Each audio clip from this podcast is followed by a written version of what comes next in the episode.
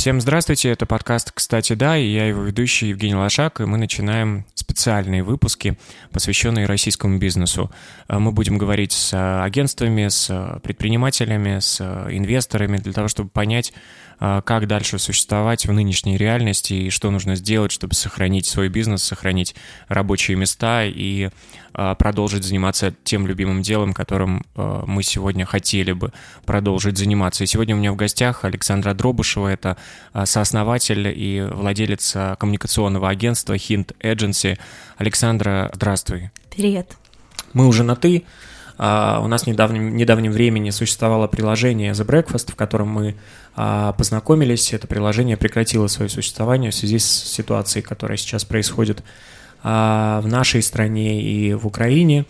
А, мы сегодня будем говорить о том, э, каким образом спасать именно твою нишу, твой бизнес, коммуникационное агентство, агентство, которое выполняет различные проекты. И начнем, конечно, с того, чтобы людям было понятно, с того, что же все-таки вы делали до сегодняшнего дня, чем вы занимались и а, какие услуги предоставляли?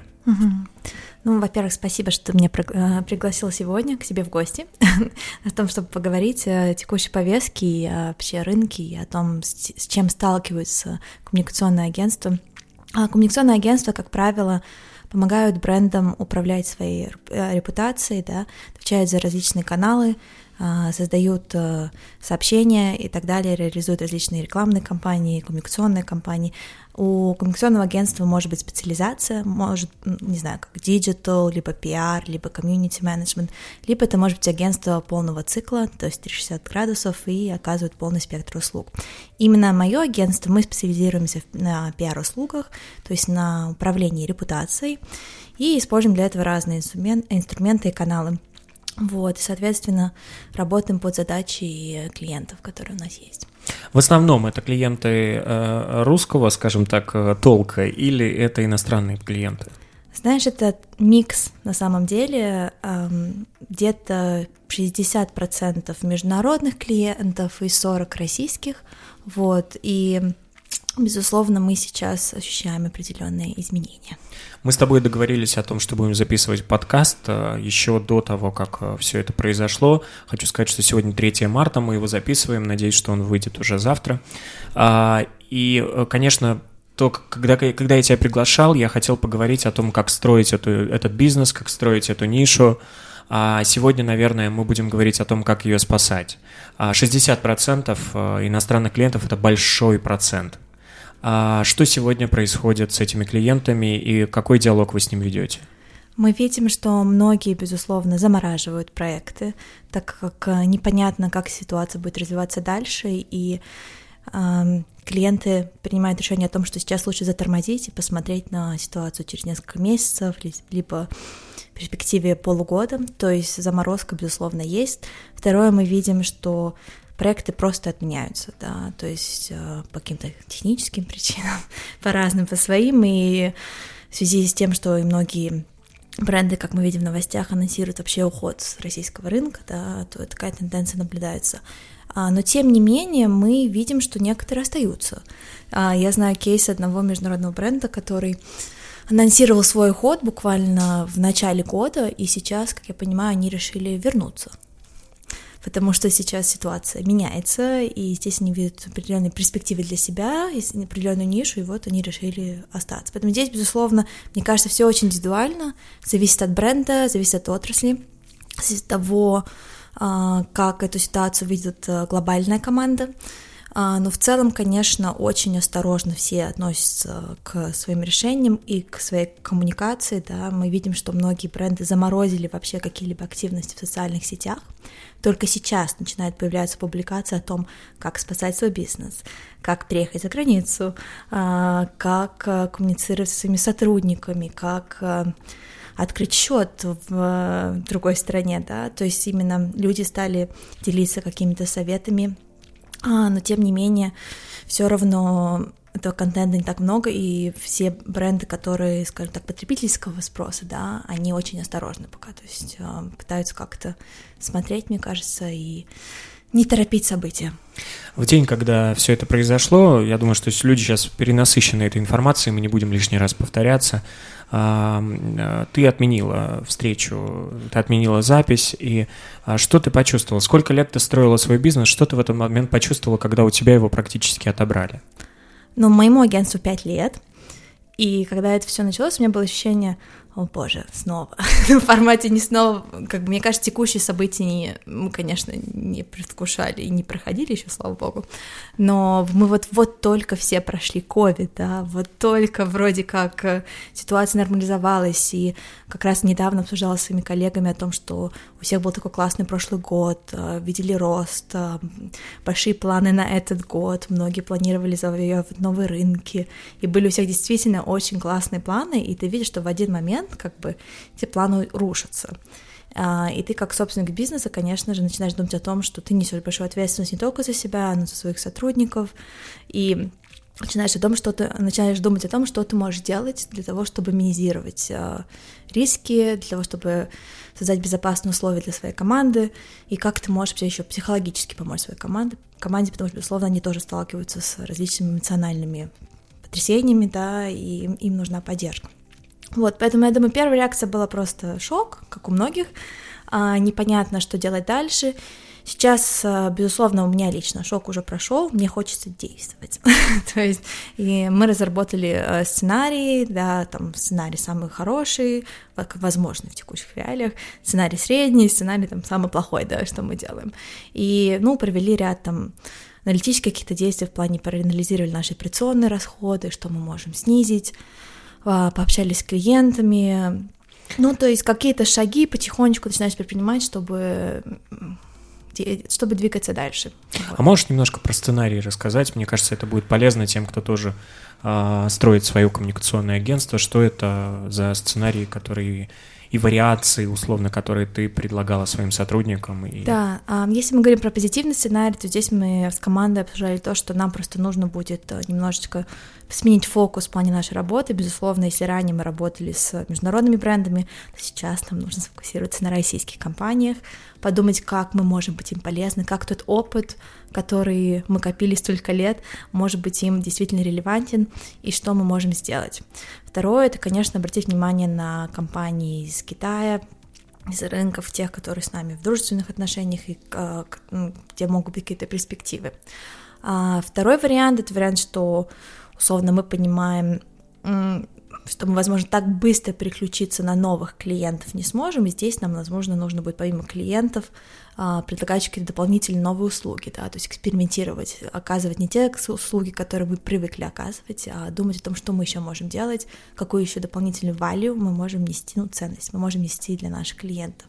Ну и в худшем варианте, я просто просчитывала условно, предположим, что мы перестанем получать вообще все деньги, а никто не будет, не сможет нам вернуть все долги, до какого периода хватит нашей подушки безопасности, да, и а, какие меры нам придется принимать в плане там, сокращения людей, либо обсуждения по снижению ставки, что нам нужно будет делать, чтобы а, пережить потом этот момент. Потому что, безусловно, сейчас мы видим, что растет ставка по кредитам, и в целом люди переживают свои рабочие места. И здесь, мне кажется, очень важно продумать э, разные варианты и сценарии и проговорить их с командой. То есть, э, как собственнику бизнесу, э, собственнику бизнеса кажется, что ты один иногда в этом сложном моменте, да, но команда тоже, они переживают, они тоже хотят слышать эти решения, поэтому с ними тоже важно обсуждать, какие сценарии вы видите и как, куда вы их собираетесь ввести. И, соответственно, мне кажется, здесь становится все немного полегче. Как э, быстро и как часто вы стали получать э, письма, что вы, мы замораживаем проект, мы замораживаем проект, мы прекращаем его? Слушай, ну вот буквально пару дней, я скажу больше, я состою в нескольких чатах пиарщиков, да, у нас очень много всяких объединений по отрасли, и вот в этих чатах начали сыпаться скрины писем, что вот мне клиент написал, все замораживаю, потому что сейчас нам не до пиара, кто-то написал, извините, ну, с текущей там ситуацией, российский рынок для нас больше не приоритетный, кто-то сказал, мы все замораживаем, потому что там по финансовым соображениям понимаем, насколько это действительно для нас сейчас нужно.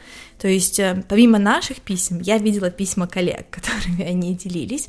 А, у нас есть также а, сообщество маленьких независимых агентств, которое называется Small Agency Hub, который мы организовали год назад, и мы проводили встречу онлайн с нашими членами, обсуждали те же самые проблемы. Как раз тоже делились э, ребята, у кого какие заморозки, кто как адаптируется к новым реалиям, и у кого какие планы глобально.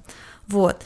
При этом, например, если мы говорим про личные бренды и личный пиар, то здесь я слышала, что меньше заморозок каких-то, да, либо отказов, но больше таких осторожностей в плане клиенты начинают думать о том, что они хотят говорить, то есть и как им коммуницироваться, немножко потеряны, как сейчас повестка сложная, да, как им интегрироваться, чтобы не вызвать негатива.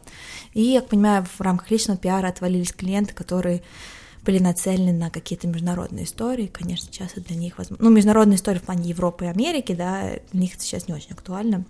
Вот.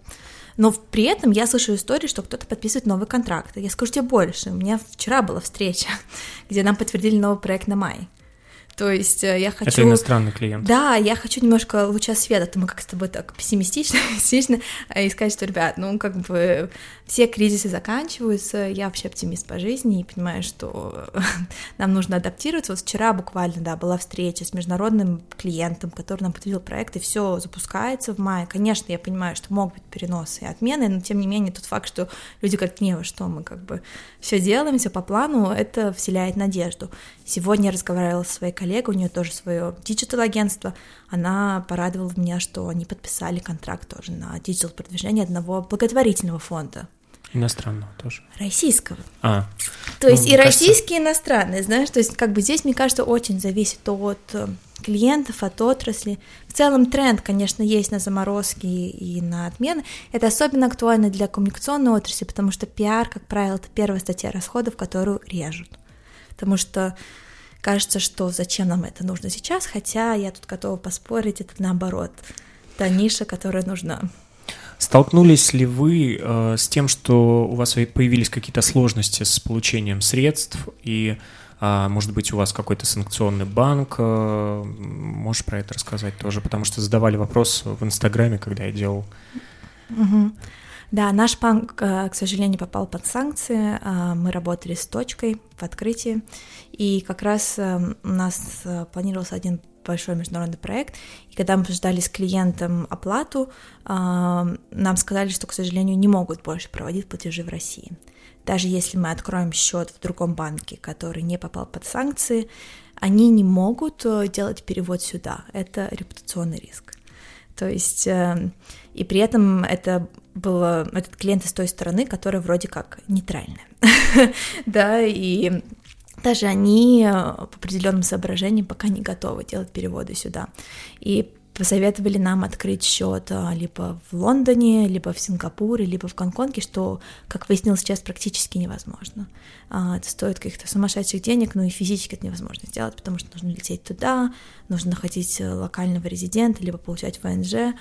И я даже слышала, что в Лондоне очень мало местных специалистов в плане юристов либо финансистов, которые готовы браться сейчас за российские компании.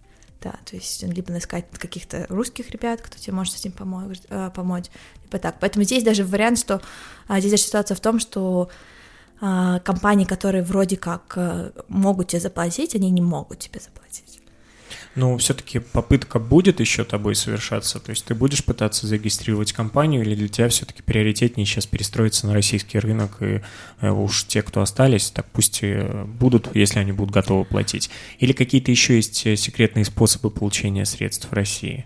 А есть, я слышала про варианты с криптой, да, многие обсуждают, безусловно, такой неоднозначный способ для многих, и в целом э, если мы говорим про законы нашей страны, то там не все так понятно, как это можно делать максимально там, прозрачно и точно, но, возможно, перспективно нас вообще крипту легализуют, я не знаю, это все будет прекрасно, кто, кто знает. Второй вариант, о котором мне рассказывали, что многие работают через импортеров, то есть платят определенную комиссию, используют их как прокладку, назовем это так, да, и потом получают свои средства. Но многие импортеры сейчас отказываются от этих схем, потому что тоже очень много рисков, они не готовы их на себя брать. То есть в моем случае я приняла решение, что наверное, с клиентами, для которых мы делали проекты, именно проекты, да, разовые, мы для них не будем заморачиваться вот с этой историей, с открытием счета, это не стоит, ну, ну это невозможно, это все как-то все сложно и так далее. У нас есть один клиент, остался международный, которые платят там на постоянной ежемесячной основе. А, у них находится хед-офис в Швейцарии. Вот от них мы еще ждем решения, как бы смогут они нам делать этот перевод а, в, в Тинькофф или нет. Я тебе потом обязательно расскажу, чем эта история закончится. Ну, как бы ждем. Вы как бы, если с ними не получится, ну, не получится, да, если получится, будем. А так, да, будем фокусироваться на российских клиентов, на заказы здесь, а, расширять наш портфель услуг и смотреть, как дальше пойдет все. Bye.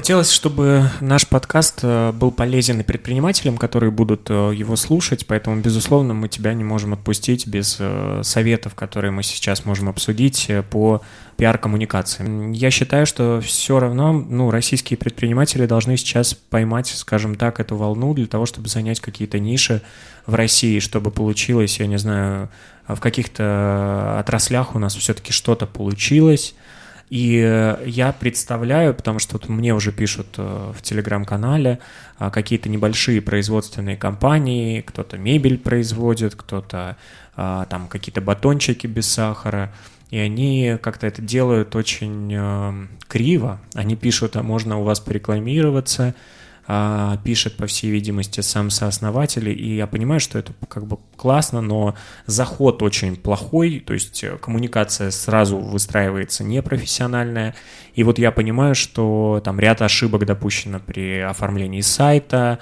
когда ты заходишь, то есть совсем с этим наверняка им нужна сейчас какая-то помощь. Была ли у тебя такая идея, как-то в эту сторону посмотреть, да, может быть, с какими-то другими бюджетами, с которыми вы еще не работали, а, но при этом а, посодействовать в том, чтобы российские компании начали зарабатывать, и если это достойные продукты со своими производствами, то выходить на какие-то лидирующие позиции. Я думаю, да, что это то направление, на которое мы будем, возможно, сейчас смотреть. Мы в свое время даже думали про какие-то образовательные курсы в B2B именно для бизнеса в плане пиара, Потому что ты правильно совершенно отметил, многие, к сожалению, не знают инструментарий, не знают, как правильно себя позиционировать, ну, вплоть до того, что не знают, как правильно написать pitch, да, о чем ты говоришь, это mm-hmm. мы на, на профессиональном языке это pitch, да, такое короткое сообщение, а, которое мы адресуем либо журналисту, либо определенному стейкхолдеру. Есть даже правила, по которым мы его пишем, э, чтобы получить нужный нам фидбэк и а, обратную связь. Соответственно, здесь, возможно, это будет какая-то образовательная история, либо какая-то клиентская.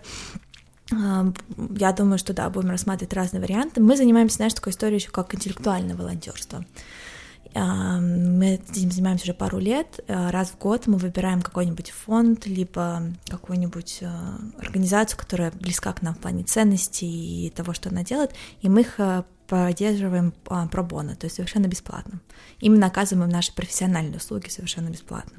И это очень здорово, потому что, как правило, в благотворительных организациях нет ресурса для того, чтобы нанять каких-то внешних специалистов, либо они у них есть, но у них недостаточно, возможно, опыта Здесь как раз я вижу очень большую ценность, потому что мы берем на себя большой блок работ и помогаем им э, собирать споры денежные, да, организовывать какие-то процессы, и это очень здорово. Вот.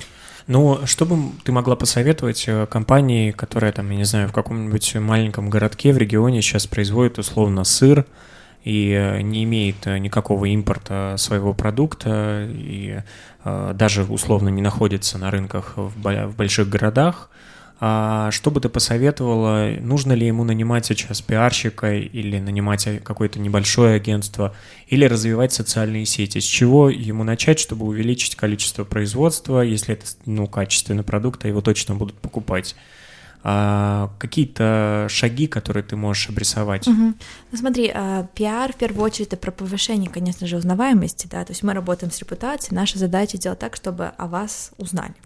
То есть э, здесь важно продумать в первую очередь, что вы хотите, чтобы о вас говорили. Начнем с базы. Да, то есть если вы приходите на встречу и э, приносит свой продукт, что вы хотите, чтобы люди о нем сказали, то есть какие у них должны быть впечатления. Здесь мы начинаем с базы, это ключевые сообщения, то есть любой пиар-специалист скажет, что давайте сначала разработаем наши ключевые сообщения, что мы хотим доносить до внешней аудитории, что мы хотим, чтобы о нас говорили. Второе, продумать э, э, вашу целевую аудиторию в плане того, что они там читают, например, да, в каких СМИ, возможно, они, какие СМИ они заходят, не знаю. Если это, ты говоришь, сырки полезные, там, это, возможно, какие-то лайфстайл, ЗОЖ издания, да. Составить э, список СМИ, который для вас приоритетный, найти контакты журналистов. Это несложно. Если зайдете на сайт любого издания, эти контакты есть, либо можно поискать в Фейсбуке. Для этого даже не нужен пиарщик, условно. Конечно, пиарщикам это будет проще, в плане уже установленных каких-то связей, но если у вас нет на это бюджета, не страшно, вы можете сами начать эту коммуникацию.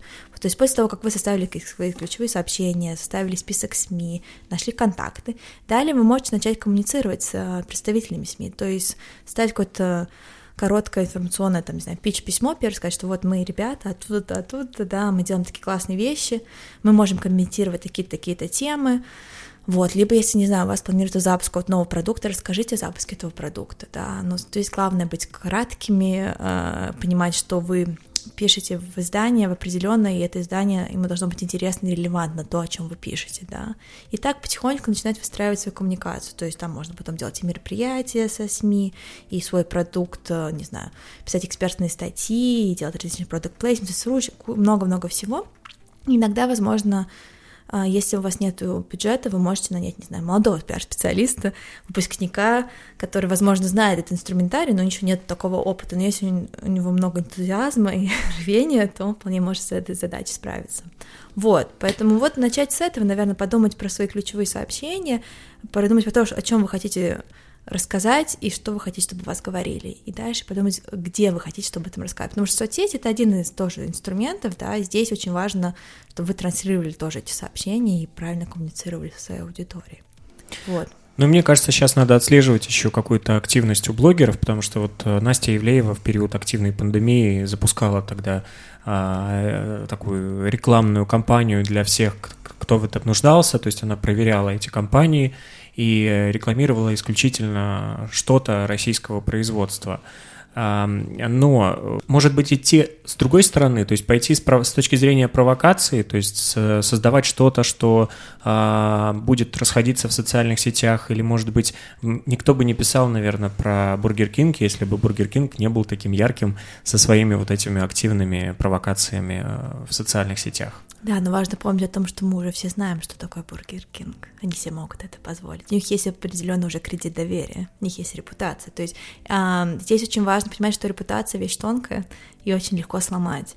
И, безусловно, да, какие-то виральные кампании, провокационные, они захватят внимание, вы сделаете хороший охват. Но какую ценность они реально несут для вас по итогам? То есть, мне кажется, Бургер Кинг, они очень классно это делают, потому что в том числе они могут себе это позволить, и у них есть э, для этого все, что им нужно, но здесь, если вы только начинаете коммуницировать с своей аудиторией, просто продумайте, какие могут быть и негативные последствия, если вы будете нести такую провокационную какую-то коммуникацию, да, потому что все, что выйдет вот, э, во внешнее инфополе, это все, как бы вы уже изменить дальше не можете, то есть дальше вам нужно будет уже с этим как-то работать. Поэтому здесь все возможно, просто нужно оценивать на насколько вам это действительно нужно, б, какие будут последствия, и с, как вы с этими последствиями будете работать, и сможете ли вы их потом как-то нивелировать, да, какие-то негативные истории. Многие бренды, даже международные, с кем мы работаем, говорят, да, придумайте нам что-нибудь такое креативное, что-нибудь классное, провокационное.